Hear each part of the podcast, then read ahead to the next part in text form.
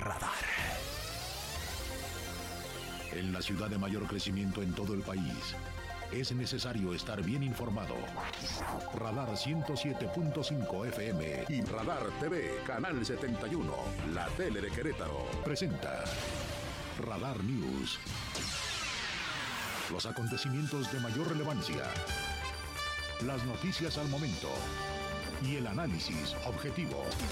Porque usted ya los conoce. Radar News.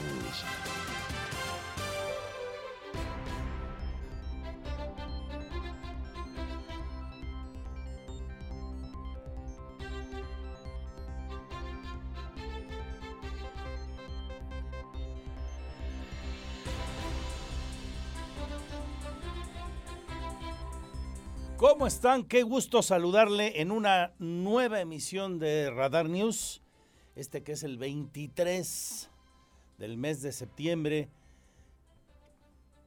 Este que es viernes, arranque de fin de semana, que es viernes de una semana que pues nos dejó cosas muy contrastadas.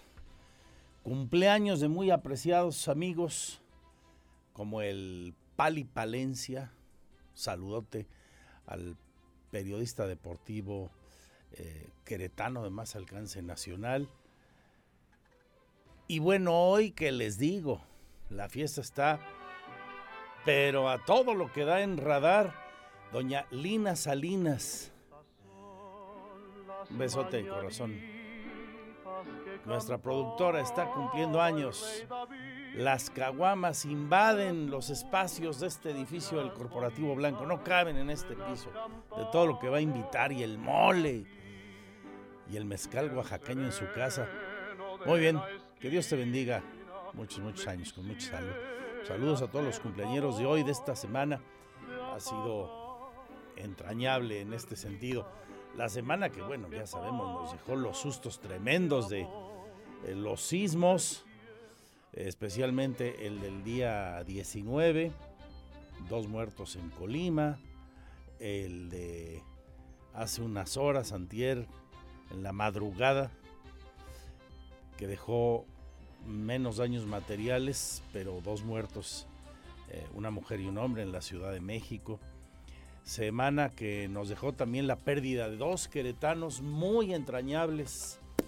Eh, ya en su momento lo comentábamos, de nuevo nuestro pésame para sus familias, para sus amigos, porque tenían muchísimos. Primero Jesús Cabrera Santoveña, Chucho Cabrera, uno de los grandes presidentes que ha tenido el Club Campestre, un empresario de una gran generosidad y bonomía, siempre alegre, empujando siempre mi Chucho. Te vamos a extrañar, Chucho. Son pocos días desde que te fuiste, los que han pasado y, te extrañamos ya muy duro. Eh, y ayer se nos fue alguien que fue un querido maestro de muchas generaciones, muchas, ¿eh? En el Instituto Queretano San Javier y en otras escuelas, pero particularmente con los maristas, toda una institución. Eh, a mí, como a tantísimos miles más, nos dio anatomía. Quién sabe qué tanto aprendimos de la este, que venía en el libro, pero cómo nos divertimos con él y aprendíamos además de la vida misma. José Luis Chepo Alcocer, que Dios te tenga en su gloria, un gran dentista, muy buen ser humano, gran taurino, fue juez de plaza en la Santa María muchas eh, tardes y asistente del juez de plaza con su gran pareja Toño Espinosa, también que en paz descanse ya, un recuerdo para ambos se nos fueron, se nos adelantaron el camino, pero dejan en sus hijos, en su familia, en sus viudas, en sus amigos un, gran legado, ambos. Y para todos quienes perdieron un ser querido, también nuestra solidaridad y nuestro saludo cordial y cariñoso. Regresó la cifra cero a propósito en este fin de semana para los casos de COVID. Recuerdan que esta semana fue de ajustes en las cifras eh, y tuvimos varios casos, días de 14, 16, 18, para llegar a un acumulado de 179.750 contagios en la semana, a la cifra de hoy, viernes, y sin movimiento hoy en las defunciones, permanecer en las 6.846 defunciones. En este momento hay 86 pacientes hospitalizados, cuatro de ellos se reportan como graves. La ocupación hospitalaria es de cero en camas con ventilador y 10% de camas sin ventilador. Creció muy poquito esta estadística, la de camas eh, sin ventilador, y son las cifras que hay que cuidar más, como les he dicho siempre, y seguir cuidándonos, sobre todo en los lugares cerrados, en los sitios donde pues hay que considerar que el COVID pues ya llegó para quedarse y hay que evitar contagiarnos, especialmente cuando son temporadas de frío o de cambios bruscos de temperatura, como, como es el caso típico de este mes de septiembre. La semana nos deja con mucha actividad eh, política, le vamos a contar al rato la visita de la corcholata que no quieren destapar o que ni siquiera la quieren denominar como tal, y se ha dicho con todo respeto, porque es un político que admiramos en lo personal, se comparto no su punto de vista y su ideología, pero es uno de los políticos avesados e inteligentes de nuestro país. Viene a Querétaro Ricardo Monreal, de hecho ya está aquí, va a permanecer hasta mañana. Hay un evento de jóvenes de Morena Está anunciada Claudia Sheinbaum, le anuncio que no va a venir. No va a venir mañana la señora Sheinbaum, va a venir eh, un, agente de su equipo, muy probablemente su coordinador de campaña, pues ya se le puede decir así, que es un senador de la República. Al rato se lo confirmo a lo largo del noticiero. Así que se va a poner bueno. Nuestros gallos despiden esta temporada una de las peores y para el más amplio olvido jugando en la bombonera en Toluca contra el Diablo Rojo de un ex técnico gallo. Así nos va a ir, ¿verdad? Dios nos agarre confesado. Lo de romper la racha este fin de semana de 45 sin ganar de visitante, ni soñando, ¿verdad, mi pirro? O sea, ni en el sueño más húmedo de, de Lina Salinas el día de su cumpleaños.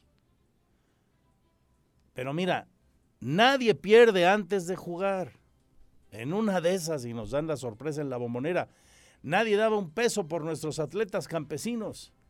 Y ahí subieron en la bombonera, en su momento. ¿Eh? Así que todo puede pasar, que es deporte.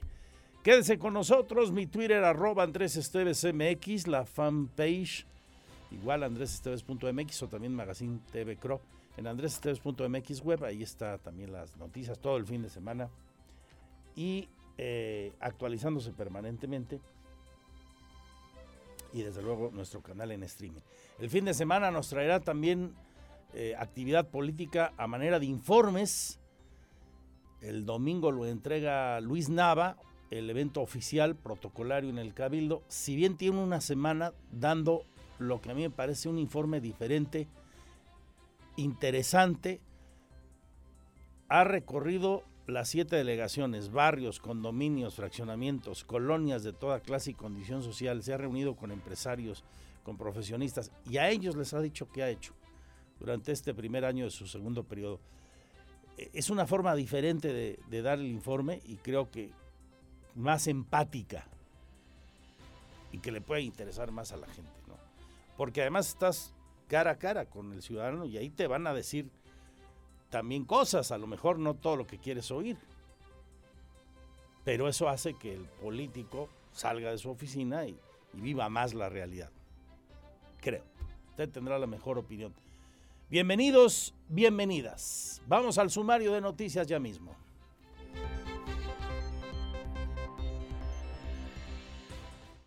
Porque siempre estamos cerca de ti.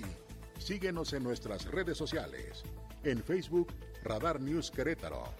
En Instagram, arroba Radar News 1075 FM. En Twitter, arroba Radar News 1075. Radar. Este es el resumen, lo más importante del día en Radar News.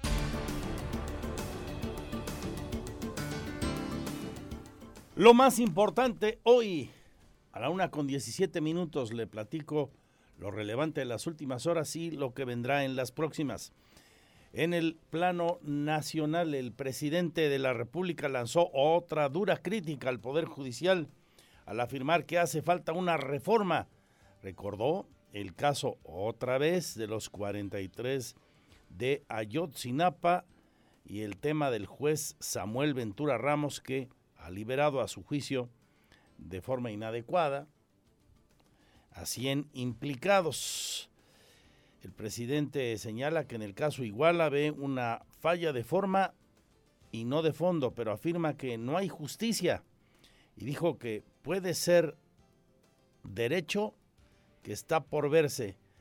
Yo creo que es más bien chueco, así, directo y en ese tono que para muchos es irrespetuoso e incluso viola los principios de equilibrio de poderes, se expresó hoy el presidente en la mañanera.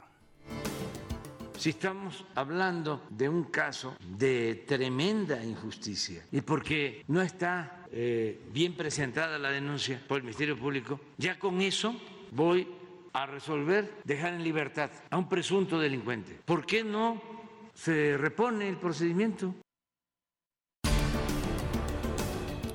El presidente también planteó hoy que si se realiza una consulta popular sobre la participación de los militares en tareas de seguridad extendida al 2028, esta no debería ser organizada por el INE, sino por la Secretaría de Gobernación.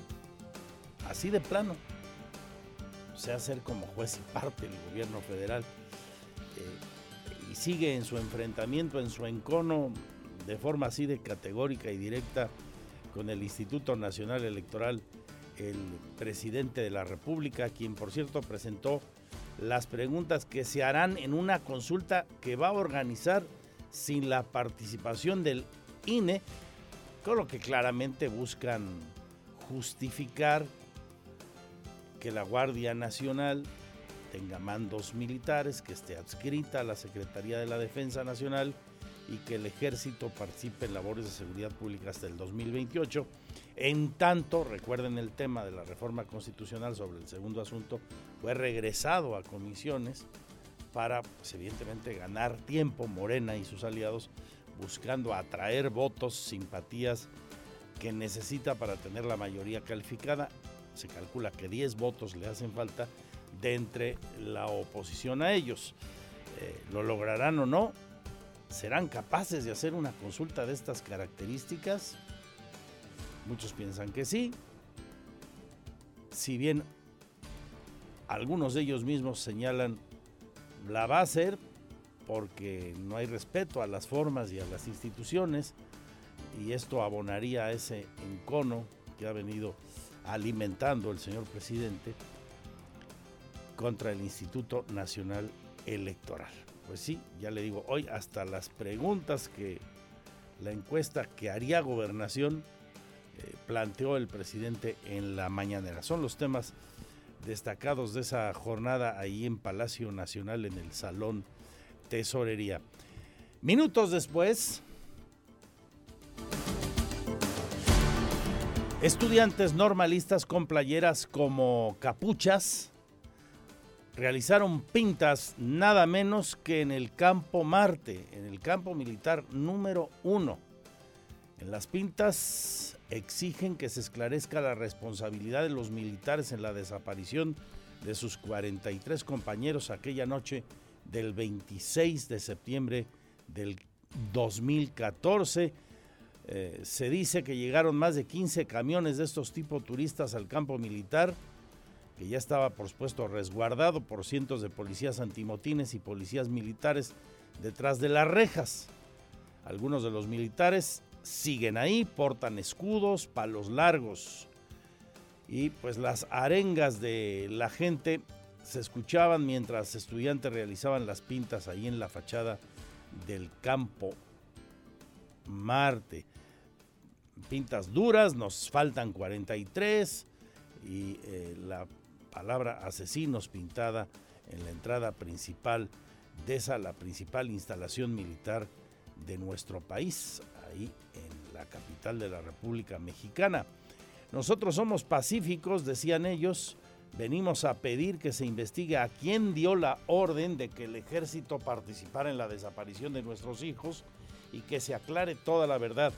expresó como vocera del grupo la maestra y madre María Tlatempa, madre de José Eduardo Bartolo Tlatempa, uno de los 43 de Ayotzinapa. Esto eh, ocurrió hace apenas unos minutos, hace un rato, poco más de eh, una hora que comenzó la movilización y en este instante siguen ahí presentes grupos de estudiantes, padres de los desaparecidos y eh, por supuesto el ejército y las policías antimotines de la Ciudad de México resguardando la zona del campo militar número uno. Hablando de militares, se graduaron hoy aquí 95 soldados del Servicio Militar Nacional. El comandante de la decimoséptima zona militar, Rosalino Barrios, encabezó la ceremonia de graduación. Este el mensaje del general.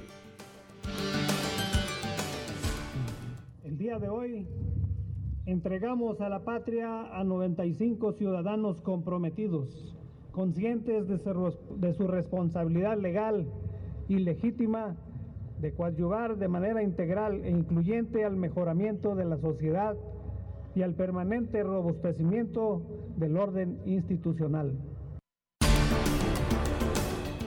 Policías municipales fueron puestos a disposición de la Fiscalía del Estado por lesionar a un sujeto que fue reportado como agresivo el maestro Alejandro Echeverría Cornejo, fiscal del Estado, informa que fueron puestos estos elementos de la Secretaría de Seguridad Pública del municipio de Querétaro. Esto luego de que uno de ellos lesionó con arma de fuego a un sujeto que fue reportado por ciudadanos como rijoso y agresivo ahí en la zona de Corregidora, eh, casi esquina con Ángela Peralta en pleno centro histórico dirigentes, pues los responsables de la Secretaría de Seguridad Pública Municipal inmediatamente no solamente pusieron en conocimiento de los hechos, sino que también pusieron a disposición a, los policías que de alguna manera participaron en estos hechos. Y bueno, pues actualmente están puestos a disposición por el delito de, homicidio en grado de tentativa. ¿A cuántos elementos eh, pusieron a disposición de la Fiscalía Fiscal? Mira, la participación de ellos fueron tres. Sin embargo, tengo entendido que nos pusieron a disposición solamente a dos porque fue su participación de manera directa. También dio avances de la investigación por doble homicidio.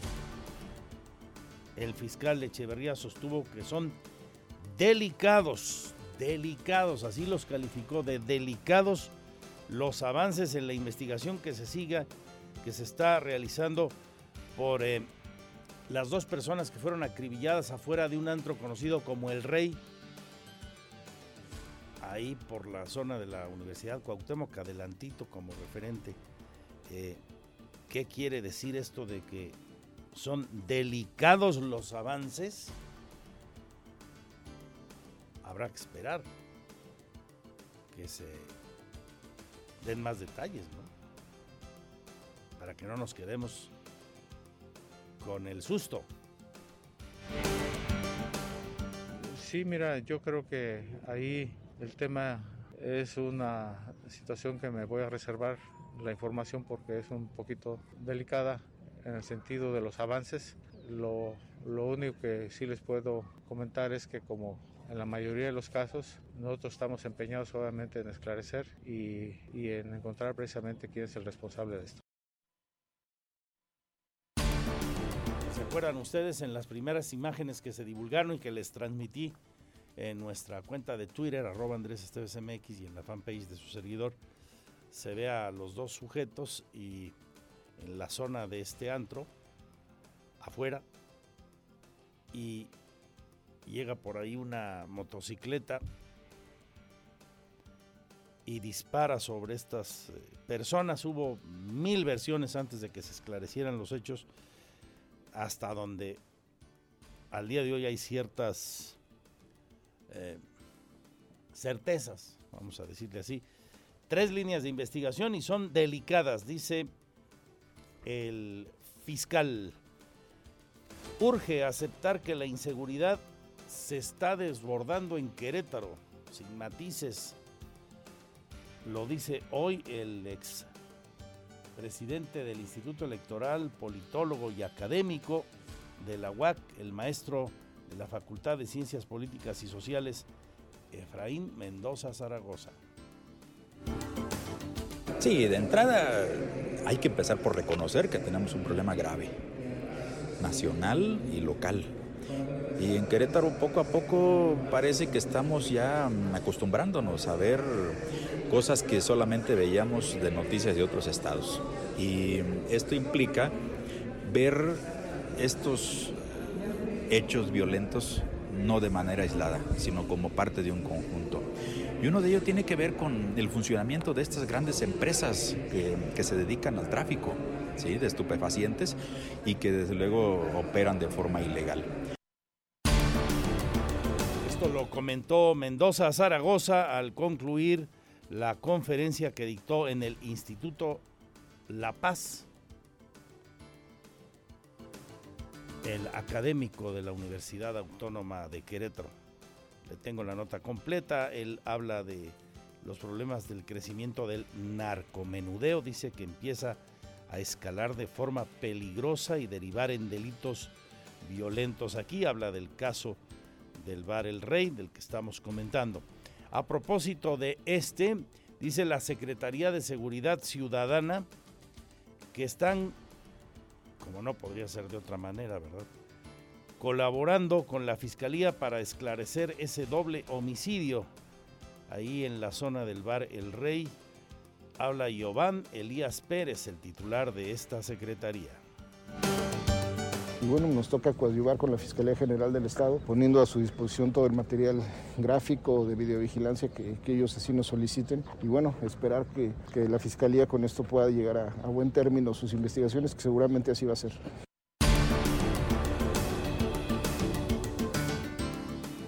A días, será el 28 de septiembre que se conmemore el Día de Acción Global por el acceso al aborto legal y seguro, la diputada Daniela Salgado Márquez del partido Querétaro Independiente apuntó que está a favor de que no se criminalice a las personas que se sometan a este procedimiento. Recordemos, en los próximos días habrá una marcha de varias organizaciones independientes de la sociedad civil para manifestarse a favor de lo mismo. Escuchamos a la legisladora. Este, siendo eh, del Grupo de Independiente y del Partido Acción Nacional, eh, siempre mi postura es a favor de la vida y de la no criminalización de las mujeres, siempre respetando los derechos humanos, pero también el derecho a la vida.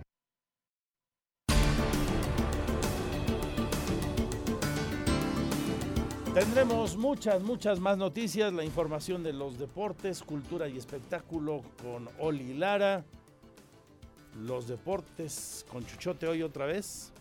Luego Chuchote y a las 3 eh, todo esto.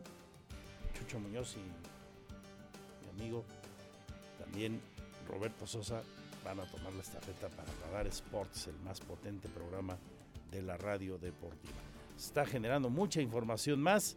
Le voy a platicar de las visitas que tenemos importantes de este fin de semana destacando hoy. Ricardo Monreal está en este momento en una conferencia con empresarios, el coordinador del grupo parlamentario de Morena en la Cámara de Senadores. Será muy interesante lo que ahí comente y lo que diga en la rueda de prensa que está por ofrecer también. Este fin de semana es la marcha por la paz. Mañana es la marcha por la paz a la que ha convocado la Iglesia Católica se va a desarrollar por el centro de la ciudad y va a terminar con una ceremonia en el monumental Estadio Corregidora de Querétaro. Mañana sábado, nos decía el clero esta semana, el clero católico, que calculan que podrá haber hasta 20 mil personas en este movimiento en favor de la paz a la que ha convocado el señor obispo don Fidencio van a salir del seminario de Hércules a las cuatro y media de la tarde. Tómenlo en cuenta también porque son muchas las personas que van a participar en vehículos y demás. Mm, para que consideren los tramos de los que le voy a hablar. Salen a las 3 del seminario conciliar, a las que, corrijo, cuatro y media, cuatro y media mañana sábado del seminario, caminando, la mayoría caminando, pero también van vehículos. Y van a llegar hasta el estadio Corregidora de Querétaro. A las seis y media será el mensaje por la paz.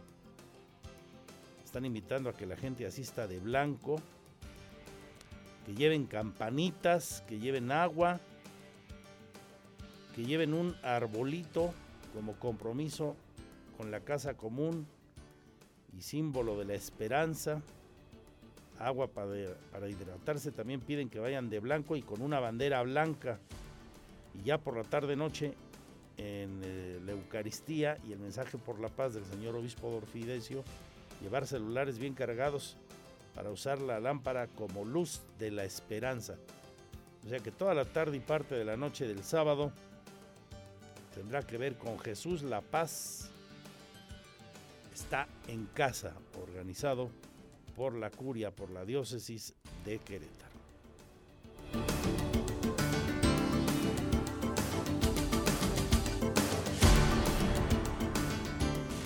Este es el resumen, lo más importante del día en Radar News.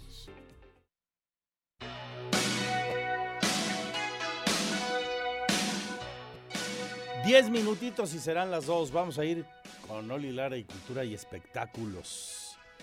La alfombra roja la ponen dos superestrellas mundiales. La ponemos con este hombre que cumple hoy 73 años. Ya lo ubicaste, ¿no? Bruce.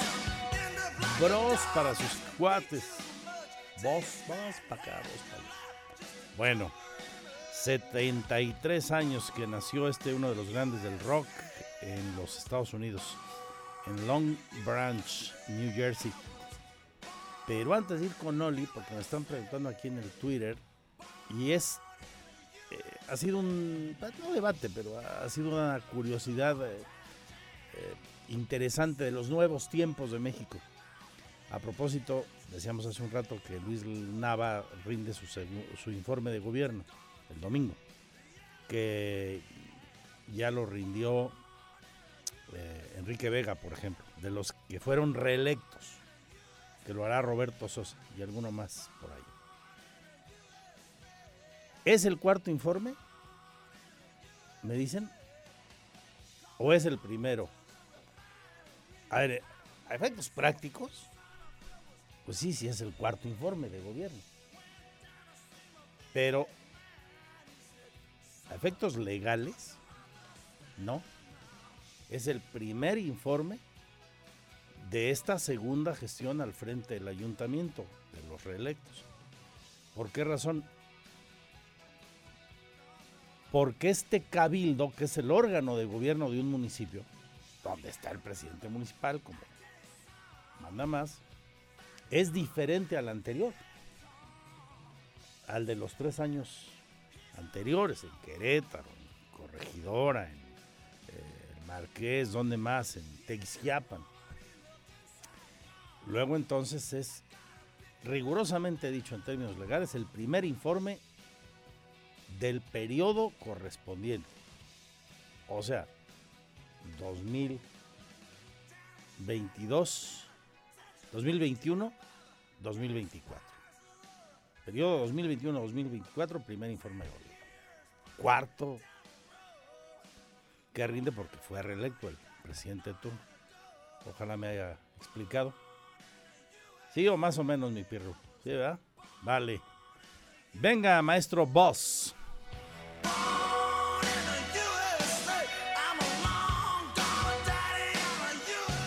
Y el otro, el más grande vendedor de discos en habla hispana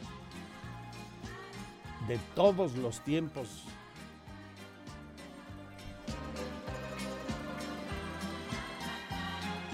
Tiene seis añitos más que el boss Springton. Julio, ya lo ubicaste, Julio Iglesias. Confieso que a veces soy cuerdo y a veces loco. Con los cumpleañeros, la alfombra roja y Oli Lara y cultura y espectáculos. Me gustan las mujeres, me gusta el vino. Y si tengo que olvidarlas, me voy olvido. Mujeres en mi vida hubo que me quisieron. Pero he de confesar que otras también me hirieron. Pero de cada momento que yo he vivido que sin perjudicar el mejor partido. Y es que yo amo la vida y amo el amor. Soy un truán, soy un señor, algo bohemio y soñador. Teatro, cine, conciertos el show business en Querétaro en Radar News Entertainment. Excelente viernes, cierre de semana Andrés y a todos los radioescuchas de Radar News. Mi nombre es Olivia Lara y les presento la sección de cultura y espectáculos. Premian trayectoria de David Cronenberg con el premio Donostia. El director y guionista canadiense David Cronenberg, uno de los principales exponentes de lo que se ha denominado horror corporal, el cual explora los miedos humanos ante la transformación física y la infección, recibió este miércoles el segundo premio Donostia de la 70 edición del Festival Internacional de Cine de San Sebastián. En medio de una larga ovación en el Teatro Victoria Eugenia, una de las sedes del certamen, Cronenberg recibió el galardón de manos del realizador argentino Gaspar Noé, fiel seguidor, quien aseguró que pocos autores nos han permitido repensar nuestra propia existencia a través de un prisma diferente y adulto, por lo que es lógico que el certamen le otorgue el premio. Cronenberg apuntó que en algún momento de su vida creía que el recibir un premio honorífico como este le haría pensar que ya había hecho suficiente número de películas y que ya tendría que dejar el cine, pero ha entendido con el tiempo que no es así. El canadiense se suma así al listado de directoras y directores que también han recibido el premio Donostia. En más, un desamor reversible donde la historia comienza en el final. Un desamor reversible es una obra que comienza por el final y termina con el principio. Esta puesta en escena de la compañía de teatro La Fábrica, escrita y dirigida por Alonso Barrera, cuenta la historia de tres parejas contemporáneas, unas más liberales y con formas distintas de entender el amor y otras más tradicionalistas y monógamas. La historia gira en torno a la separación de Tomás y Sofía, quienes después de varios años de matrimonio piensan divorciarse. Sin embargo, al ver la escena final en donde ambos se disponen a firmar los papeles del divorcio, la historia apenas comienza, pues los personajes plasman escenas en reversa hasta llegar al meollo del asunto. Un desamor reversible se presentará viernes y sábados de septiembre, octubre y noviembre a las 21 horas en el Foro de la Fábrica. Industrialización número 4, Colonia Álamo, segunda sección. Para más información visita su página de Facebook, arroba Foro de la Fábrica. ¡Los esperamos! Y por último, Mal de Ojo, la nueva película mexicana de terror.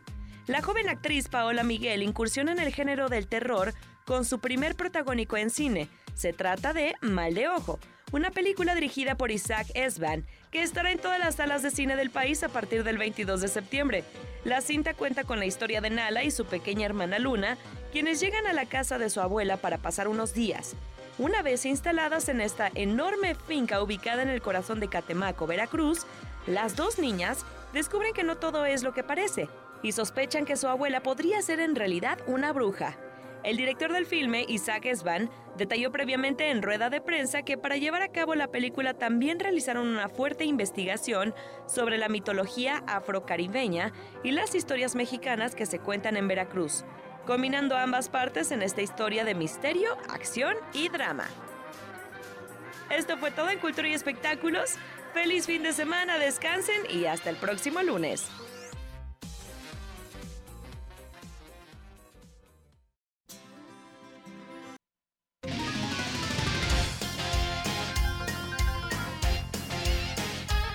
Dos de la tarde con cinco minutos, dos de la tarde con cinco.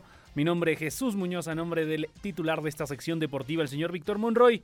Estaremos hablando, por supuesto, acerca del mundo de los deportes. Y bueno, hablar acerca, pues, de Qatar. Estamos a 58 días, para ser exactos, de que arranque la justa mundialista y en donde, pues, bien sabemos que pinta más que difícil para el conjunto mexicano y no solamente eso. Eh, pues, el tema de Raúl Alonso Jiménez es un tema realmente que no nos deja nada tranquilos, sobre todo tomando en cuenta que estamos pues ya a la vuelta de la esquina de, de Qatar 2022, aunque Raúl Jiménez se aferra de poder seguir en, posibilidades, de poder seguir dentro de la lista definitiva, pues la realidad es otra. Hoy en día, hoy, dando, hablando acerca de la pubalgia que, que lo aqueja, no puede caminar ni siquiera Raúl. Entonces es un tema más que sensible. Ya se habló con el cuerpo técnico, ya se habló con el, cuerpo técnico del Wolverhampton, ya se habló con el cuerpo técnico de la selección y todo parece indicar que será decisión nada más de él si puede conseguir estar dentro de Qatar 2022. Si él se siente bien, si él puede caminar, si él se siente a un porcentaje positivo, pues podrá estar con la selección mexicana de fútbol. De no ser así, pues que Dios nos agarre confesados porque pues delanteros no hay muchos. No sé si el Tata Martino vaya a hacer el uso de Santi Jiménez, si vaya a hacer uso, que lo dudo mucho, jugadores como Chicharito Hernández, Carlos Vela y en el último en el último tramo rumbo a la lista final, que por cierto se entrega el 14 de noviembre para hacer exacto la lista definitiva rumbo al Mundial, es decir, 6-5 días antes de que arranque Qatar 2022, pero sí el tema de Raúl Alonso Jiménez es un tema más que delicado. Ya que estamos hablando acerca de Qatar, pues hablar por supuesto de todo lo que acontece en torno a este evento, sobre todo decirlo, ya es oficial los eh, los recintos, los estadios ya están al 100%, algo pues prácticamente fuera de lo común. Y es que bien recordemos en diferentes mundiales, incluso empezado el mundial, los estadios no se encuentran listos y van estando pues al 100 ya prácticamente un día, dos días antes de que tengan sus respectivos enfrentamientos, sus respectivos partidos. El día de hoy ya todos y cada uno de los estadios de Qatar están más que listos para recibir a las diferentes selecciones que estarán presentes en este mundial. Y de hecho, ya que sabemos que está a la vuelta de la esquina Qatar, eh, eh, detalló precisamente el embajador de Qatar en nuestro país, Mohamed Al-Kuwari, el embajador asegura que esperan alrededor de 1.2 millones de aficionados de todo el mundo y el país está listo para recibir la fiebre pambolera. Respecto a los mexicanos, se estima unos 40 mil, 70 mil aficionados, entre 40 y 70 mil aficionados estarán haciendo el viaje para apoyar a la selección mexicana de fútbol. Respecto a la seguridad que habrá en Qatar 2022, el embajador puntualizó que se tendrá elementos de la Marina para resolver problemas que lleguen a tener los mexicanos, elementos de la Marina, así como también de la Guardia Nacional. Recordemos que el canciller Marcelo Ebrard dio esta orden y pues estará presente la Guardia Nacional allí en Qatar 2022.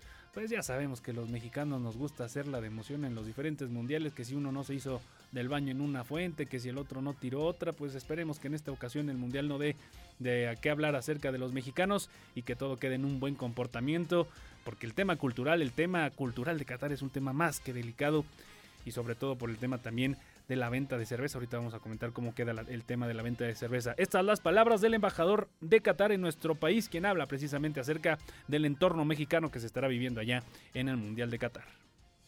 La verdad, no sé por qué hay mucha gente que tiene esta miedo. Qatar un país como México. La gente son amables como los mexicanos. Creo algún vez estamos latinos, la verdad. Entonces, no, el país es eh, muy amable, la gente muy anfitriones para, para todo el mundo. La verdad, tenemos número oficial. En Rusia estaban 35 mil uh, aficionados. Ahorita creo va a subir como 40 hasta 70 mil.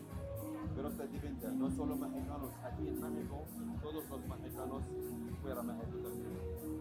Sí, el canciller um, uh, nos piden para enviar Guardia Nacional allá um, y también médicos y uh, inmigración para ayudar a los mexicanos en Qatar cuando necesiten alguna ayuda.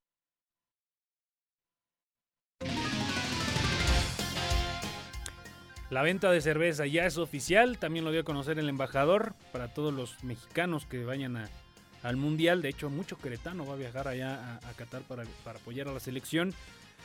Hasta una hora antes de los partidos, dentro, del estadio, no, en las inmediaciones y alrededor de los estadios.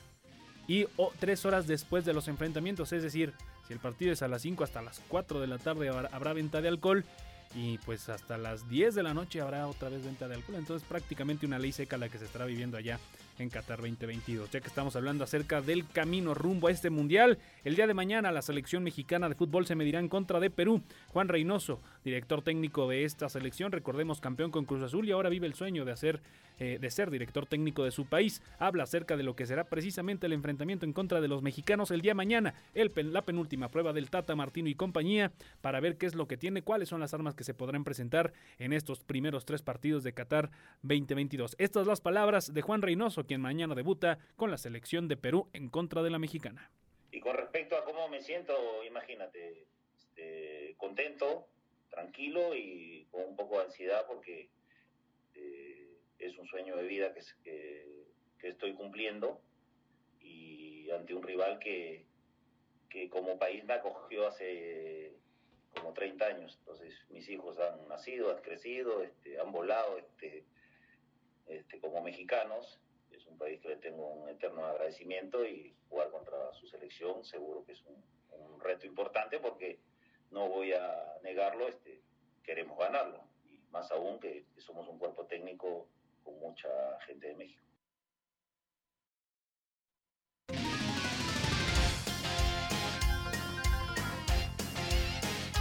Eso por parte de la selección mexicana. Mañana 8 de la noche el partido en contra de Perú. Repito, la penúltima prueba de Tata Martino para ver cuáles son las armas que presentará ya en el Mundial de Qatar. Repito, 14 de noviembre, la fecha límite para entregar la lista definitiva. Ya para terminar, hablar acerca de temas internacionales. El día de hoy se despide, se despidió, mejor dicho, uno de los más grandes a lo largo de la historia del tenis mundial. El señor Roger Federer ya dice adiós a las canchas. Mm, sin duda alguna uno de los más grandes, para muchos el más grande, para otros no tanto, pero sí dentro de la gama de los top dentro de este deporte. También comentar lo del Gran Premio de Rusia. Recordemos, se tenía previsto que para este fin de semana se realizara el Gran Premio de Rusia. Ya sabemos el conflicto que existe entre Ucrania y este país.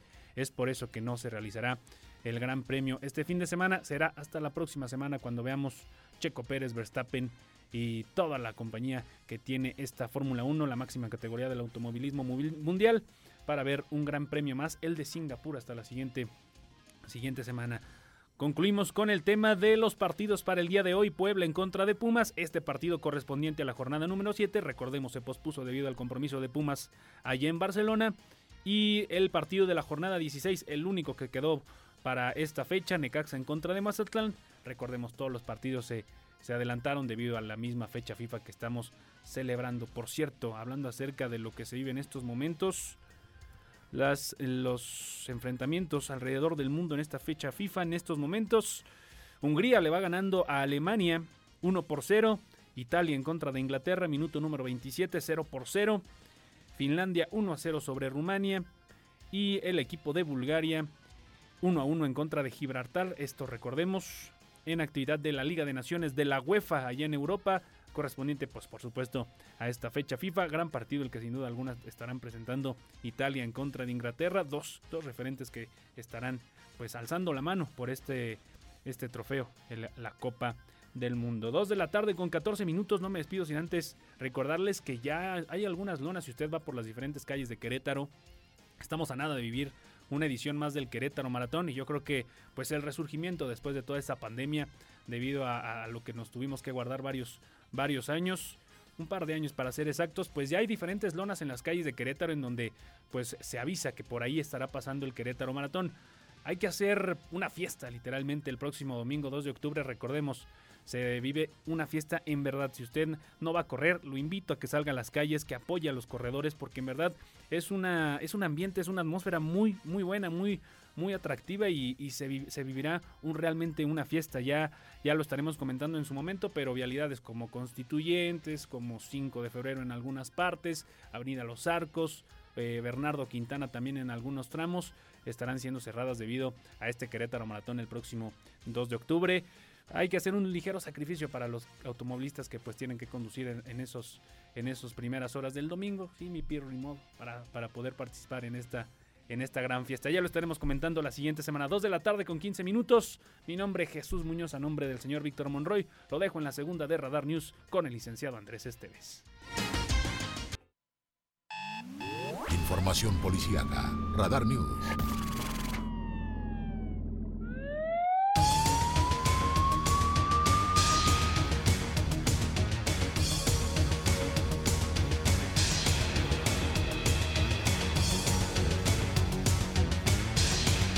En la página de policía, la página de sucesos, hoy el señor fiscal del estado habló de varios asuntos interesantes, seguimiento informativo y en un caso, como le comentaba usted al inicio del programa, pues la verdad es que eh, mm, el maestro Alejandro Echeverría, como decían los antiguos de la crónica, este, pues nos metió el susto al cuerpo, nos espantó.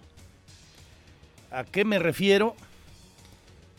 Pues a que también dirían los clásicos, nos dio una buena y una mala.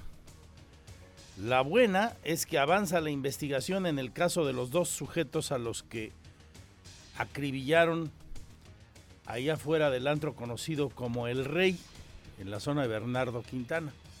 La mala es que dice que hay tres líneas de investigación muy delicadas.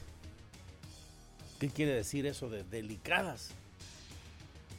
Comentaba yo al principio del programa, pues ahora sí que le vamos a pedir al señor fiscal que cuando proceda, es obvio que hay una investigación en curso, que no se puede entorpecer, que no puedes este, avisar a los malandros que hayan cometido el asesinato, el doble homicidio, los intelectuales o los materiales, vaya usted a saber si hay de los dos,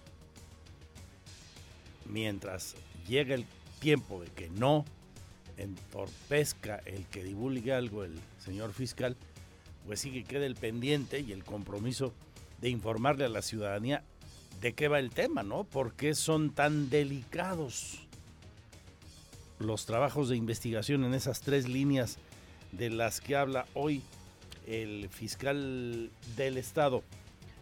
Iván González eh, y Andrea Martínez en esta página nos comentan. Vamos, toca ya. Son delicados los avances en la investigación que se sigue por el doble homicidio registrado en Bernardo Quintana frente a un antro, sostuvo el fiscal general del Estado Alejandro Echeverría Cornejo, por lo que agregó se reservará la información. De esta manera reiteró que la Fiscalía sigue tres líneas de investigación que tienen que ver con las relaciones personales de los dos asesinados, con la actividad que ejercían en los antros y otra con la actividad en la cual se desempeñaban. Sí, mira, yo creo que ahí el tema es una situación que me voy a reservar la información porque es un poquito delicada en el sentido de los avances. Lo, lo único que sí les puedo comentar es que como en la mayoría de los casos, nosotros estamos empeñados obviamente en esclarecer y, y en encontrar precisamente quién es el responsable de esto. Echeverría Cornejo apuntó que la Fiscalía está empeñada en esclarecer este doble homicidio, así como en encontrar al responsable de este suceso. Aclaró que por ahora no hay necesidad de pedir colaboración a otros estados del país, pero podría ser más adelante conforme avance la investigación. Para Grupo Radar, Andrea Martínez. Pues que avance la investigación, que den con los responsables y que nos informen a todos. Ya en la conclusión del trabajo, de lo delicado de este asunto. En otro tema, también el señor fiscal dice pusieron a disposición de la institución que encabeza a los eh, policías que lesionaron a un sujeto reportado como agresivo en el centro, particularmente en una denuncia ciudadana en pleno corazón de corregidora y Ángela Peralta. Andaba agresivo el individuo, pero resulta que salió lesionado con arma de fuego. Andrea, también tienes esto.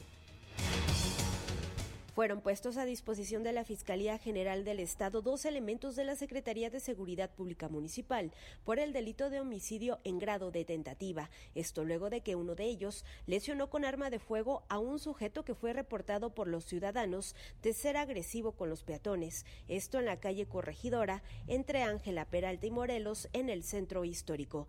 El fiscal general del Estado, Alejandro Echeverría Cornejo, recalcó que se hacen las investigaciones y los peritajes para poder determinar en 48 horas si uno de los policías accionó el arma de fuego en legítima defensa y así poder determinar la situación jurídica de los dos elementos. Los dirigentes, pues, los responsables de la Secretaría de Seguridad Pública Municipal, inmediatamente no solamente pusieron en conocimiento de los hechos, sino que también pusieron a disposición a, a los policías que de alguna manera participaron en estos hechos. Y bueno, pues actualmente están puestos a disposición por el delito de, de homicidio en grado de tentativa. Mira, la participación de ellos fueron tres. Sin embargo, tengo entendido que nos pusieron a disposición solamente a dos porque fue su participación de manera directa.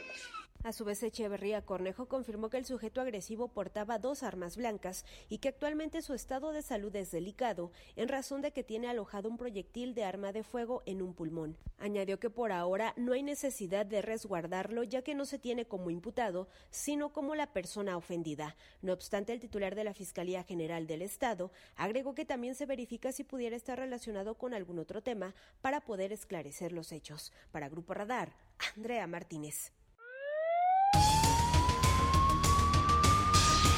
Y a propósito de seguridad, en contraste, por un lado, el secretario de Seguridad Ciudadana, Iván Iván Elías Pérez, dice que somos un estado seguro, que estamos como un lugar de paz debido a las acciones que se han implementado para garantizarla.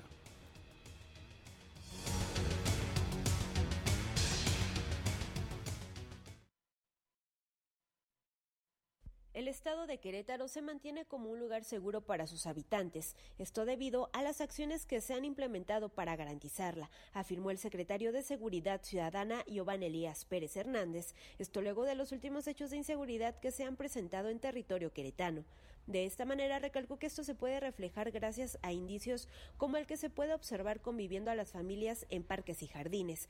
Además afirmó que los fines de semana las plazas comerciales se encuentran a su máxima capacidad y son indicadores de que las cosas están bien en la sociedad. Indicios que, que te pueden decir que Querétaro es un lugar tranquilo es que tú puedes ver a familias, a niños en los espacios públicos, en los jardines, las plazas comerciales están llenas los fines de semana. Entonces, ese es en cuestión de seguridad el mejor indicador de que las cosas están bien en, en una sociedad.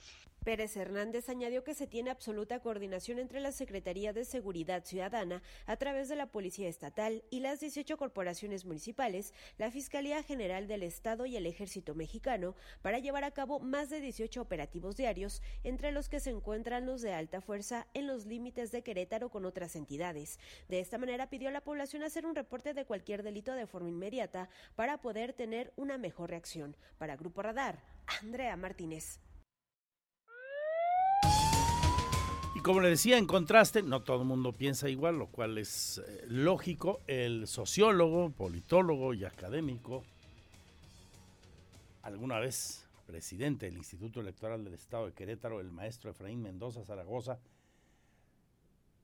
urge a que se reconozca que el problema de la inseguridad está creciendo, que se está desbordando, dice él. Iván González, platicaste con el señor Efraín Mendoza Zaragoza. Andrés, buenas tardes. Como bien lo señalas, el maestro de la Facultad de Ciencias Políticas y Sociales de la Universidad Autónoma de Querétaro señaló que no se puede seguir tomando como hechos aislados los eventos violentos registrados en el Estado, los cuales cada día son más violentos y cotidianos, como ha sucedido en el Bar El Rey, a los cuales pareciera nos estamos acostumbrando como sociedad, y es aquí, dijo, el riesgo que estos actos todavía sean más violentos, con móviles que dejan ver que el narcomenudeo comienza a escalar a otras formas de delito. Así nos los comentó. Escuchemos. Sí, de entrada hay que empezar por reconocer que tenemos un problema grave, nacional y local. Y en Querétaro poco a poco parece que estamos ya acostumbrándonos a ver cosas que solamente veíamos de noticias de otros estados. Y esto implica ver estos hechos violentos no de manera aislada, sino como parte de un conjunto. Y uno de ellos tiene que ver con el funcionamiento de estas grandes empresas que, se dedican al tráfico ¿sí? de estupefacientes y que desde luego operan de forma ilegal. Andrés, comentarte que el maestro señaló la importancia de reconocer que la violencia va escalando para poder generar una estrategia a fondo que atienda la raíz. Solamente dijo, reconociendo que este fenómeno va creciendo, se podrán generar políticas acertadas para reconstruir el tejido social, garantizar a todas las familias que tengan un bienestar y así poder ir eliminando poco a poco este tema de la violencia, Andrés. Esta es la información. Muchas gracias. Pues ahí el debate abierto. Usted tiene un punto de vista al respecto. Háganoslo saber. Enseguida recordamos las redes sociales de Radar, nuestro WhatsApp 442-592-1075. En mi Twitter, arroba Andrés Esteves MX, también espero sus puntos de vista. Yo le tengo también la información y todo el fin de semana en andresesteves.mx y nuestro canal en streaming. Al volver iremos hasta la zona militar, justamente ahí en, eh, nuestra página. Eh, leo que el gobernador del estado estuvo en la zona militar, sostuvo una reunión privada con el general de brigada diplomado Estado Mayor Rosalino Barrios Barrios, comandante de nuestra zona militar, la decimoséptima. Ahí reconoció Curi el invaluable servicio que presta al Estado el ejército, las Fuerzas Armadas y refrendó su compromiso de trabajar en coordinación para fortalecer las estrategias encaminadas a garantizar la seguridad, la paz y el orden. En Querétaro el gobernador estuvo en la zona militar donde se graduaron soldados del Servicio Militar Nacional. Con todo esto y más, también sobre los eventos del fin de semana, ya sabe, aquí no hay refritos, lo que está ocurriendo hoy ante empresarios. Ricardo Monreal, Morena tiene un evento de jóvenes este fin de semana en Querétaro, de jóvenes morenistas, en el marco del mismo está aquí Monreal. El día de mañana, desde las cuatro y media, la caminata por la paz, dice la diócesis que podría haber hasta 20 mil personas en la misma. Salen cuatro y media, se concentran unos en el seminario conciliar de Hércules, ahí en la zona de los arcos, otros de ahí caminarán por carretas, cruzarán hasta el estadio Corregidora, llegarán a las seis y media, y ahí la gran fiesta por la paz y el mensaje de don Fidencio, el señor obispo de la diócesis. Y luego tendremos domingo de informe, aquí a las 10, desde las 10 estaremos en el centro cívico, Diana González, con ustedes abrirá el programa, después el mensaje de Nava y tendremos una mesa de reflexión al concluir el mismo. Ojalá que usted nos pueda acompañar. Con esto regreso con todo esto y mucho más, 2.33 de la tarde de este viernes.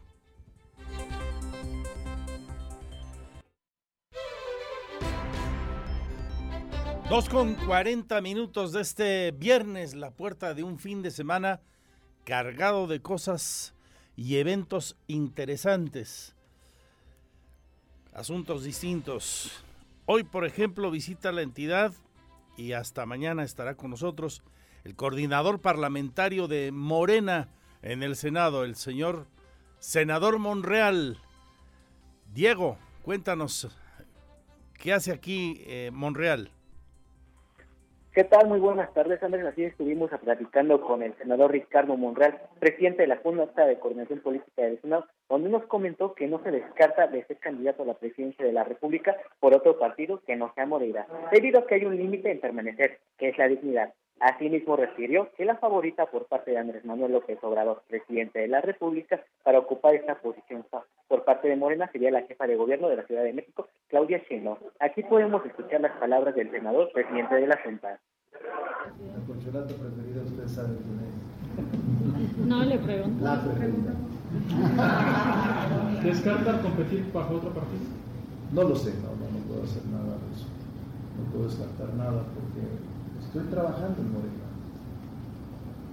No sé, mi límite de mantenerme, mi límite de mantenerme en Morena es la dignidad, el trato, el suelo parejo, las reglas claras, es la no exclusión, es la no imposición. Esas son mis condiciones para mantenerme en Morena.